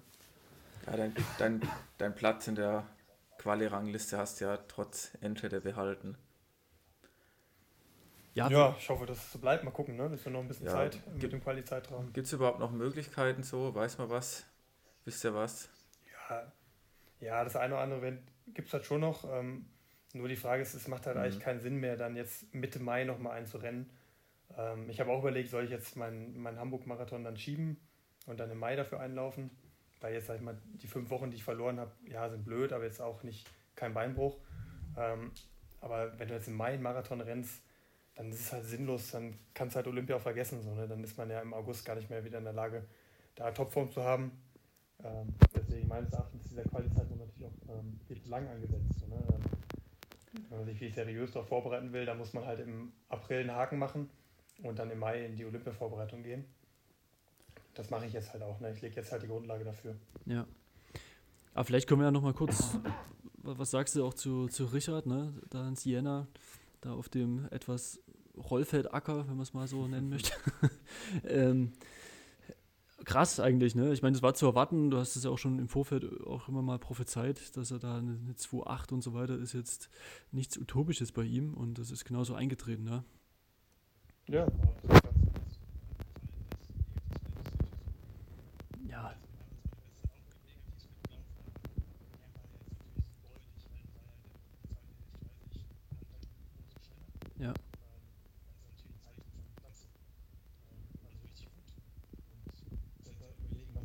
wir jetzt halt im Marathon haben oder auch auf den anderen Straßendisziplinen. Äh, da haben wir lange Jahre von geträumt. Und äh, ja, ich bin mal gespannt. Also, ob Ammann als 207 nächstes Jahr auch noch deutscher Rekord ist, äh, kann sein, dass er selber auch verbessert, aber auf jeden Fall geht das jetzt in Bereiche, wo es halt auch international spannend wird. Ja, also auf jeden Fall krass und, und cool, wenn das dann auch so gelingt, ja. Ich meine, sonst es ist ja auch nicht selten, dass so ein Marathon halt nicht gelingt, aber äh, momentan gelingt vielen relativ viel, ja, wenn man es so mal nennen kann. Ja, wo Richard jetzt Pech hatte, war ja bei seiner ähm, Reise nach Sapporo zum Marath äh, Halbmarathon, wo er laufen wollte, wo auch die Katharina Steinruck läuft, dass er dann in, in der Türkei am Flughafen hängen geblieben, weil ihm irgendwas beim Corona-Test irgendwas gefehlt hat oder falsch ausgestellt war oder sonst was. Habt ihr das auch mitbekommen? Nee. Ja, habe ich auch gelesen. Ja, ähm, schon ärgerlich. Ist halt ärgerlich, ja. ne? Also es gibt halt jetzt genug bürokratische Hürden und ich finde, wenn jetzt einer in Deutschland einen PCR-Test macht, dann ist der auch noch in Japan negativ. So, ne? Also keine Ahnung, also fand ich ein bisschen blöd, dass es dann an sowas scheitert, ne? vor allem wenn man sich da auch lange darauf vorbereitet. Ähm, also ich habe gelesen, dass halt an, an, an so einer Hürde dann gescheitert ist. Finde ich, also find ich dann, das finde ich dann wirklich komplett unnötig. Halt, wenn man schon so einen Wettkampf anbietet, dann sollte man den Athleten auch die Möglichkeit geben, dann da hinzukommen. Ähm, ne, also da hing ja offenbar auch eine ganze Menge Bürokratie im Vorfeld schon dran. Und wenn das dann an sowas scheitert, finde ich das dann nicht nötig. Ja, das hat ja auch Markus, äh, Markus Herbst erzählt, ne? wo, es, wo die in die Staaten geflogen sind, dass sie dann irgendwie zufällig bei der deutschen Botschaft noch irgendein Formular mit ausgeführt hatten, einfach so, naja, wir machen das mal mit, obwohl wir es eigentlich nicht brauchen. Und genau das war das Zünglein an der Waage, ne? Wo irgendwie auch da auch, äh, das war ja Miami da, die Challenge Miami, äh, Frodeno dort noch drei Tage irgendwo festhing, ja. Also es ist halt Bürokratie at its best, ne? Kann man schwer. Ja, aber ich glaube, die Chancen stehen ja ganz gut, dass die jetzt in den nächsten Monaten abgebaut wird, ein bisschen mehr. Ähm, ja, es sind halt extreme Zeiten und das ist natürlich dann Pech, ne? wenn, wenn einem sowas wieder fährt. War jetzt aber, auch nicht ein ganz unwichtiger Aufbauwettkampf. Ja. Aber es war schon mal ein Test, wie, man, wie kommt man nach Japan, ja? Und das ist jetzt erstmal bei Richard gescheitert. Es könnte äh, hoffentlich beim zweiten Mal gelingt das dann. Ja, und die Frage ist auch, wie ja. trainiert man dann in Japan, wenn man am Anfang in Hotelquarantäne ist? Äh, Kader Steinruck hatte dann ähm, Dauerläufe im Hotelflur gemacht.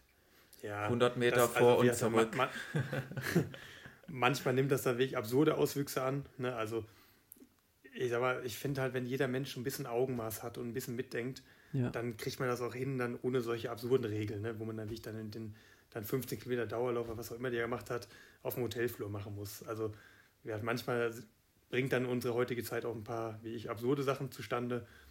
Ähm, ist ja richtig vorsichtig zu sein, aber ob das dann nötig ist oder ob man dann nicht auch im Hinterhof oder so oder auf, ein, auf, einer, auf einem 500 Meter gerade draußen irgendwie das machen kann, äh, stelle ich mal zur Diskussion. Ne? Aber ja, ja das ist ja schon richtig, dann immer eine Vorsicht walten zu lassen. Und ich denke halt immer, ein bisschen gesunden Menschenverstand kann man da auch einiges bewirken. Ja, gebe ich dir voll und ganz recht, vor allem wenn man dann den Wettkampf veranstaltet ist und Sportler aus dem Ausland einlädt, dass die dann da sowas vor dem Wettkampf machen müssen oder so, ist jetzt dann auch nicht gerade optimal. Sie hat es mit dem Augenzwinkern genommen, hat ein paar lustige Insta-Stories dazu gemacht. Ich glaube, gestern durfte sie dann auch wieder draußen laufen, ähm, immerhin.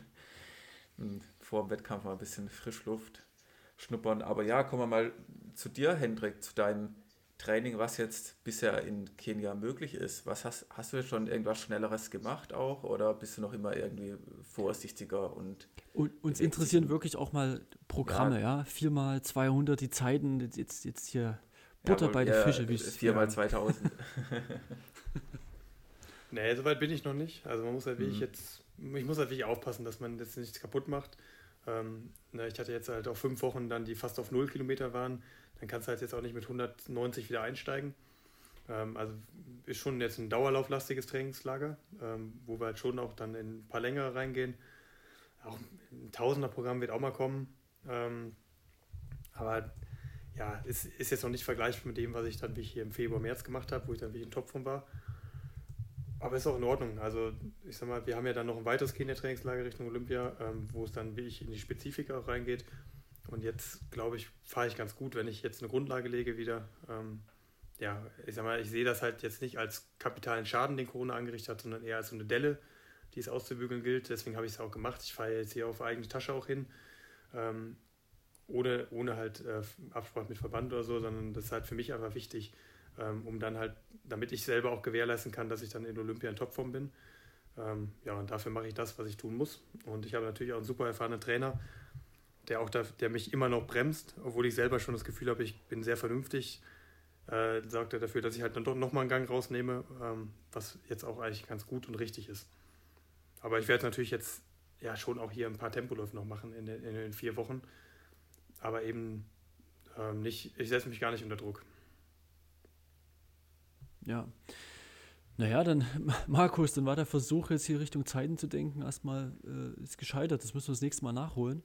Ähm, aber, Hendrik, ähm, also zwei Sachen. Einmal, ich glaube, Kenia, das, du hast einfach hier die Ruhe, du kannst dort abschalten, kannst in Ruhe trainieren, hast ordentliches Wetter. Ich glaube, das sind einfach die, die ganz klaren Pluspunkte, ja. Die Höhe, das hast du, du bist ein erfahrener Athlet, bist jetzt, glaube ich, das sechste Mal da. Er weiß genau, wenn du da irgendwie in die, die normalen Höhenlagen wieder kommst, wie, wie du dann performen kannst. Ich glaube, da hast du einfach unglaublich viel Erfahrung und das, das hat dir einfach in den letzten Jahren auch immer sehr viel oder recht gegeben, ne, dass dieser Weg gut ist, ja, um wieder neue, neue ähm, Zeiten und in neue Sphären und so weiter vorzudringen, ja. Ja, ist schon der beste Ort auch, ne, um Weg dann wieder zur Höchstleistung ja. zu kommen. Gibt es für mich keinen besseren Ort. Ich war ja auch im Flexef schon und äh, St. Moritz und wo auch immer. Hat auch alles seinen Reiz, aber das ist halt hier immer noch was Besonderes. Und ähm, gerade auch mit den Gruppen, ne, das habe ich jetzt auch erst so in diesem Jahr kennengelernt, ähm, dass man sich da auch gut anschließen kann und dass es halt auch nochmal einen riesen Nutzen hat. Ähm, ja, das macht dann eben auch nochmal viel mehr Spaß, wenn man da auch ähm, Leute vor Ort hat. Ja. Und dann wirst du ja auch jetzt in, wann ist das? In drei Wochen, ne? Bist du in Österreich äh, bei dem S7-Marathon. Das hatten wir hier schon mehrmals als Thema gehabt, aber da stehst du auch auf der Startliste, ja. Und, und der Thomas, da sind wir ja ganz gut in Kontakt, der freut sich ja auch wie Bolle, dass du da äh, am Start bist. Also das, du hast das ja, glaube ich, vor zwei, drei Wochen so kundgetan. Der hat sich da echt gefreut, wie so ein kleine, kleiner Schneekönig. Der Hendrik startet. War cool. Ja, passt natürlich mir jetzt ganz gut in Kram. Ja. Ähm, als Standortbestimmung. Äh, weil äh, auch um zu sehen, wie, was jetzt Corona so ein bisschen auch äh, ja, genommen hat. Ne? Ich habe jetzt einen dann perfekten Vergleich. Wo stand ich vor Corona? Da stand ich bei 62,0. Mhm. Ähm, wo stehe ich jetzt halt nach Corona und, und einer kleinen ähm, ja, Ausbildung dieser Delle? Will ich aber sehen, wo ich bin. Ähm, werde es mir Sicherheit nicht in der Lage sein, dann wieder an diese Zeit anzuknüpfen, aber werde halt so weit sein, dass wenn ich dann nochmal einen Kenia draufsetze, ich da auf jeden Fall wieder bin. Ja. Und äh, das, das ist mein Fahrplan. Also mir ist jetzt ähm, im Grunde alles egal, solange ich bei Olympia in Topform bin. Und äh, deswegen, da muss ich halt nicht im Mai und Juni meine Karten auf den Tisch legen, sondern erst im August und bis dahin äh, wird das auch klappen. Aber für mich ist das halt eine wichtige Standortbestimmung. Ähm, ja, werde ein paar, ein paar Sachen natürlich auch testen. Ähm, ja, sag mal, auch die, die Ausrüstung bei mir, auch vor allem die Schuhe, die immer eine große Rolle spielen, äh, haben wir nochmal ein bisschen modifiziert, mit, mit anderen Sachen nochmal gearbeitet und mhm. äh, das kann man immer am besten unter Wettkampfbedingungen testen. Und deswegen ist das für mich ein Puzzlestück jetzt auch Richtung Tokio. Ja. Weißt du, ob es noch irgendwo in, in Deutschland nochmal irgendwas geben wird, wo du nochmal starten willst? Oder ist das dann wirklich so deine, deine Richtung Österreich und dann geht es gleich wieder nach Kenia und dann bist du dann wieder im Juni, Juli eigentlich schon wieder nur, nur am Trainieren und in der Höhe? Also am wichtigsten ist mir das Training, dass das jetzt alles läuft.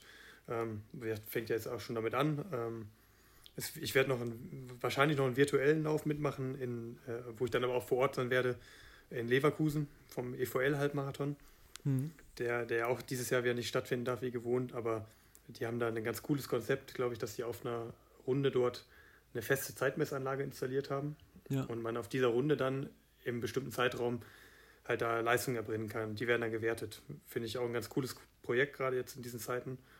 Ähm, und da helfe ich mit. Also da werde ich dann schnelle Trainingseinheit auch hinlegen. Aber im Grunde weiß ich halt, dass wenn ich ähm, ja, ein paar Wochen oder Monate in Kenia verbracht habe, zurückkomme, dass ich auf den Punkt fit sein kann. Ähm, habe ich jetzt in Dresden gezeigt. Und ähm, dann gibt es auch keinen Grund, warum das in Tokio nicht so sein sollte. Deswegen brauche ich jetzt auch nicht so viele Zwischenstationen dahin. Ja, weil du es gerade sagst, ne, der EVL-Halbmarathon, weil ähm, Roman ähm, Schultes, ne, ist auch, glaube ich, ein Kumpel von dir. Ich bin auch ganz gut im Kontakt, witzigerweise. Ja, ähm, der organisiert das. Genau, der macht das ja und der startet jetzt in der Woche für diesen äh, Road to Amrum, ja. Also er läuft da irgendwo in Leverkusen los und will nach Amrum laufen. Das sind irgendwie ein paar, über 500 Kilometer und äh, fordert da auch, glaube ich, zu Spenden auf, ja. Äh, ich glaube für die, die KMS oder irgend sowas. Also hast du bestimmt auch mitbekommen, ja. Also du musst auch ein paar ja, Kilometer von Kenia aus ja. eintragen, ja? ja, hab ich, haben wir schon darauf geeinigt, mache ich auch. Ähm, er ist ein geiler Typ, so ein cooles Projekt. Gerade auch, er hat da ziemlich viel im Hintergrund auch für gearbeitet, ja. weil natürlich dann die ganzen Corona-Maßnahmen da auch wieder entgegenwirken. Aber ähm, hat das jetzt, glaube ich, konkret auch äh, fix, dass es das alles klappt. Genau. Und ähm, er ist auf jeden Fall noch ein Blick wert. Das ist ein cooles Projekt, was er da macht. Genau, also wir können das auch hier wieder in den Shownotes mit verlinken und ähm, Fand ich auch. Also irgendwas machen ist immer gut. gut. Ähm, also Markus, ne, du merkst, der Hendrik, der, der, bis Olympia, bis August ist eigentlich alles safe, mehr oder weniger, ja. Ja, ich bewundere den Hendrik, äh, ob seiner Gelassenheit, so dieses, bis Olympia bin ich fit und den Halbmarathon jetzt als Zwischenstation, der wird natürlich nicht so schnell wie Dresden und dieses, ja, also ich glaube, Hendrik, da hast du wirklich die richtige Einstellung dazu, nichts zu überstürzen und ja, auch, ich glaube, du hast auch durch deine Rückschläge, die du jetzt auch schon verletzungsbedingt hattest, da sehr, sehr viel gelernt und jetzt auch die richtige Herangehensweise für so eine kleine Delle, wie du es auch schön bildlich beschreibst. Ja, das finde ich schon echt beeindruckend. Da kann man sich echt mal eine Scheibe davon abschneiden, wenn es dann bei einem selbst irgendwo zwickt und man denkt, wegen zwei Tage ist jetzt die ganze Saison im Eimer und ähm, ja, ich glaube, da kann man ein bisschen was davon lernen. Ja. Ja, was ja ganz angenehm ist, dass ich jetzt auch relativ sicher sein kann, dass ich es nicht nochmal kriege bis dahin. Ähm, dass man zumindest aus dieser Perspektive jetzt nicht mehr diese große Sorge haben muss. Ne? Klar muss man da weiterhin natürlich mit Maske rumlaufen und das befolgen, aber äh, so wie ich das gehört habe, ist ja so eine durchgemachte Erkrankung dann auch ähnlich viel wert wie eine Impfung. Ähm, deswegen äh, ja, glaube ich schon, dass ich, dass ich da zumindest in der Hinsicht jetzt nicht mehr ähm, große Befürchtung haben muss. Ähm, weil ich stelle mir halt immer vor, was wäre passiert, wenn du es im Juni, Juli bekommen hättest. Das wäre halt der größte Mist überhaupt. Ne? Ja. Ja, ist natürlich da, wo ein lachendes Auge ist oder ein weinendes ist auch ein lachendes meistens. Also cool. Und ich finde den, den Fokus halt so, so geil irgendwie. Ich meine, klar, am Ende geht es darum, irgendwo zu dem Tag X in, in, in Tokio einfach fit zu sein und, und schnell zu laufen. Und darauf geht's, äh, darum geht's, ne? Das ist das und Tokio findet, findet statt, also sehr, sehr wahrscheinlich. Ja, das ja. war ja vor ein paar Monaten noch gar nicht so sicher, ja. Deswegen. Ja, ja ich bin mir auch recht sicher, dass es stattfindet. Ja. Also es deutet sich eigentlich alles darauf hin. Ähm, ja, ich bin ja auch selber der Meinung, dass man das nicht das große Tamtam -Tam drumherum machen kann, wie in, beim normalen Olympia, aber das lässt sich ja alles nachholen, nur die Wettkämpfe und der, die, die Veranstaltung halt eben nicht. Ähm, deswegen bin ich froh, dass das passiert und äh, ja, glaube, es müsste jetzt weh schon mit dem Teufel zugehen, wenn das noch abgesagt wird.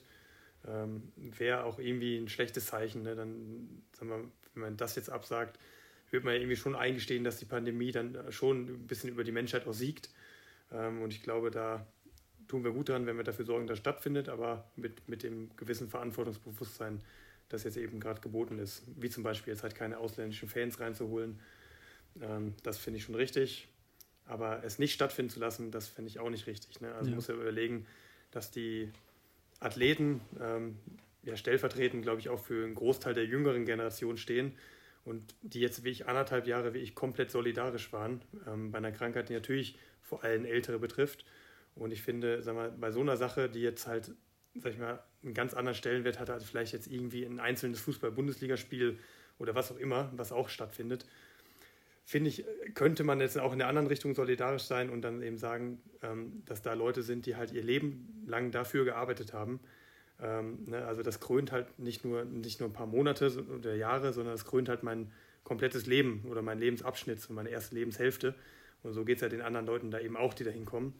Und ähm, das den Leuten dann eben nicht zu ermöglichen, obwohl es halt mit gewissen Auflagen halt machbar wäre, fände ich halt eben falsch. Und deswegen ähm, finde ich es gut, so wie es jetzt geplant ist, dass eben gesagt wird, ähm, ja, das, was Olympia ähm, natürlich auch mit ausmacht, dieses ganze Drumherum, müssen wir halt leider jetzt einfach kleiner halten. Aber ähm, den Kern, diese Wettkämpfe, das sich messen miteinander, wird beibehalten, finde ich richtig. Und wie das, vielleicht wird es ja so kommen, dass in Paris dann eben auch nochmal das, was jetzt hier verpasst wurde, auch nochmal dann gebührend nachgeholt wird. Ja. Ja, ist eigentlich ein, ein, schönes Schlusswort. Was wir jetzt so ein bisschen unterschlagen haben, war nochmal, das hatten wir am Anfang noch ein bisschen gesagt, diese Nominierungsrichtlinien seitens des DFVs im Rahmen der, der Deutschen Meisterschaft. Da würde ich einfach sagen, wir haben, das ist ein Thema, was, was jetzt nicht gleich wieder weg ist, sondern das äh, ist ja so, so ein Dauerthema, was da sich so anschließt. Das können wir auch nochmal nachholen. Oder Markus, was denkst du? Ja, denke ich auch. Da wurde ja auch ähm, ein paar Artikel von betroffenen Personen auf Larasch auf der Seite veröffentlicht dazu. Gab es ja auch schon einen regen Meinungsaustausch, was jetzt die Startmöglichkeiten betrifft. Ja, man kann auch hier hoffen, dass sich es einfach in den nächsten Monaten alles ein bisschen normalisieren wird. Ja, aber können wir mal anders nochmal ja. drauf eingehen. Sonst würde das ja, mal einen Bogen zurückmachen. Ja, ich hatte gerade den Gedanken gehabt, wenn Olympia nicht stattfinden soll, ne, also jetzt wieder äh, mit äh, unter ganz starkem Vorbehalt, dann vielleicht gelingt es ja dann, ich meine, Hendrik, du wirst dann in Topform sein, so oder so, ne? Und äh, du wirst ja dann auch mal deinen Marathon laufen. Vielleicht gibt es dann ganz spontan irgendwo wenigstens noch den Marathon, um dann irgendwo noch eine Bestzeit zu rennen. Dass man dann so, so einen absoluten B-Plan noch ich glaub, hat. Ich glaube, das ist ein, ein, schlechtes Trostpflaster. Ja. Aber damit beschäftige ich mich nicht. Nein, ich ähm, weiß schon. Aber, es, aber was halt tatsächlich interessant sein könnte, ist halt natürlich ein geiler Herbst oder äh, Herbst und Winter, ne? dass ja, die ja. ganzen Sachen, die jetzt abgesagt und verschoben wurden, aus dem Frühjahr alle in Herbst gerutscht sind, dass wir da halt so eine nie dagewesene Dichte haben werden an richtig coolen Veranstaltungen. Und äh, ja, auch wenn ich dann, also ich hoffe ja, dass ich dann auch schaffe jetzt zu Olympia und dass, dass da nicht mal irgendwas passiert, aber ähm, ja, dass man da dann auch wirklich auf seine Kosten kommt, ne, für die Sachen, die, die man jetzt in den letzten Jahren eben nicht hatte. Ja. Ja, aber äh, hast du das so, so ein bisschen schon so im, im Hinterkopf, okay, Olympia, August, dann, dann ist das durch und dann willst du einfach nochmal so den Herbst irgendwie laufen, das, was jetzt so, so, so die Wettkampfluft so ein bisschen nachholen? Oder äh ist mir völlig egal. Also ich, für mich geht meine Planung, meine Planung geht nur bis, also ich beschäftige mich nur damit, dass ich halt da vernünftig in Top, also erstmal hinkomme und auch in Topform sein werde. Ja. Und alles, was danach kommt, ist für mich jetzt absolut irrelevant. Ja. Ähm, was aber wirklich interessant ist, ich habe natürlich hier extrem viel Kontakt auch zu den einheimischen Kenianern, die jetzt gerade extrem leiden darunter, dass es halt ja nichts mehr gibt an Wettkämpfen praktisch, dementsprechend halt auch keine Einkünfte haben und ziemlich darunter leiden. Also es ist ein großer Unterschied auch zu 2019, 18.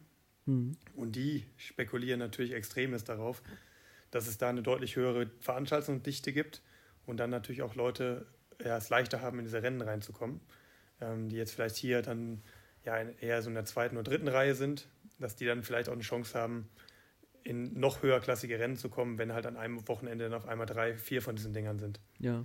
Ähm, und da ist extrem, wie die Leute hier alles hoffen und bangen, dass es bis dahin alles wieder geht, weil hier hängen halt wie ich dann auch komplette Existenzen dran. Ne? Also ja, ja. die ja, leben hier halt wie ich schon in, in großer Armut und die hat sich jetzt durch Corona alles andere als ja, erleichtert. Ja. Ja, das, das ist natürlich alles ein, ein, krasser Kreislauf. Ne? Und in Eden, ich weiß nicht, es gibt ja so Zahlen, 2000 Leute, die da regelmäßig laufen und trainieren und darauf spekulieren, dass sie irgendwo in Europa erstmal in Stadtlinien stehen, um dann mal Geld zu verdienen und dann auch vielleicht nochmal den, den weiteren Durchbruch schaffen. Ja, aber es ist, ist natürlich nur eine ganz, ganz, ganz kleine äh, Anzahl an Leuten irgendwie vorbehalten. Ja. Das ist schon abgefahren. Ja, das, deswegen auch vor dem Hintergrund kann man nur hoffen, dass das im Herbst jetzt alles wieder normal sein wird. Ähm, ja. Und ich glaube, so schlecht stehen die Chancen tatsächlich gar nicht. Ja. Denke auch, also äh, es wird hier richtig hart geimpft, ja. Die Million ist jetzt hier schon mal an einem Tag gekratzt worden, oder nee, äh, äh, erreicht worden. Also das geht jetzt schnell. Ja, ist erreicht worden. Mhm. Ja. Markus, hast du eigentlich schon einen Impftermin? Also ich habe noch keinen. Ich, ich kämpfe hier die ganze Zeit mit irgendwelchen Portalen und F5-Tasten, aber ja, ich bin da auch keine Priorisierungsgruppe, deswegen ja, ist es ja auch, ist ja eh von Bundesland zu Bundesland unterschiedlich und ähm, ja, du kannst ja so ein Impfhopping machen, ne? Irgendwo hin, du kommst halt nach Sachsen oder so, um dich da zu impfen. Ja, man kann auch eine Reise nach Dubai machen und 10.000 Euro bezahlen, sich da impfen lassen. Ich, ich denke halt auch, die Impfzentren und die Hausarztpraxen sind gerade ja ganz gut ausgelastet. Ja, und ähm, Kriegst, dann. Kriegt man gleich noch einen, einen dubaianischen Pass oder sowas dazu? Für die 10.000 mit Impfung? Muss man mal Jan Böhmermann fragen, ob der da vielleicht was recherchiert hat. Ansonsten ähm, weiß das auch nicht. Aber ähm, ja, es ist. Ich denke auch, ich, natürlich will ich auch irgendwann geimpft werden, aber dieses jetzt überall gucken und sonst was, ja, es, ja. es gibt auch ein paar jetzt, die es vielleicht dann doch noch nötiger haben, obwohl ja viele auch AstraZeneca dann ausschlagen und sich dann immer neue Termine machen, bis sie dann BioNTech bekommen.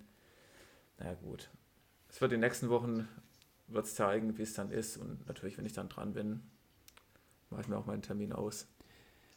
Ja, vielleicht schaffen wir es ja, Hendrik, wenn wir uns das nächste Mal sehen, sondern wenn alles gut geht bei, beim S7 in Österreich, ja.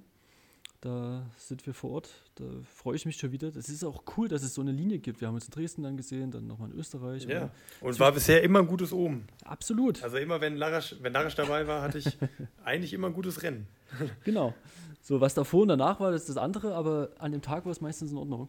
Und ähm, das, ja. das soll so bleiben.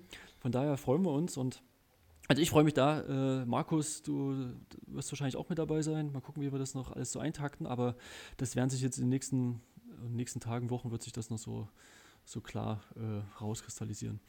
Cool, Hendrik. Dann sage ich mal, äh, du wirst so langsam wieder Richtung Bett, glaube ich, gehen und ähm, wünsche ich dir weiterhin gutes Training, dass da keine unerwarteten Sachen eintreten, die, die dich da wieder ein Stück zurückwerfen, sondern dass es einfach weiter nach oben geht, ja. Und wir immer bei Instagram immer das, das schön verschweißte T-Shirt sehen, ja, darum geht's, ja. Und das und, und, und, vielleicht auch mal wirklich die, die Aufforderung, mal so eine kleine Session. Also ich weiß, du bist in Kenia ja nie so richtig schnell, sondern du machst das dann immer in der Ebene. Aber äh, so einen kleinen Einblick, das, das würde, würde glaube ich, viele schon mal interessieren. Guck Der wird kommen. Genau. Danke. Jo, dann ciao, ja. Tschüss. Tschö, ciao.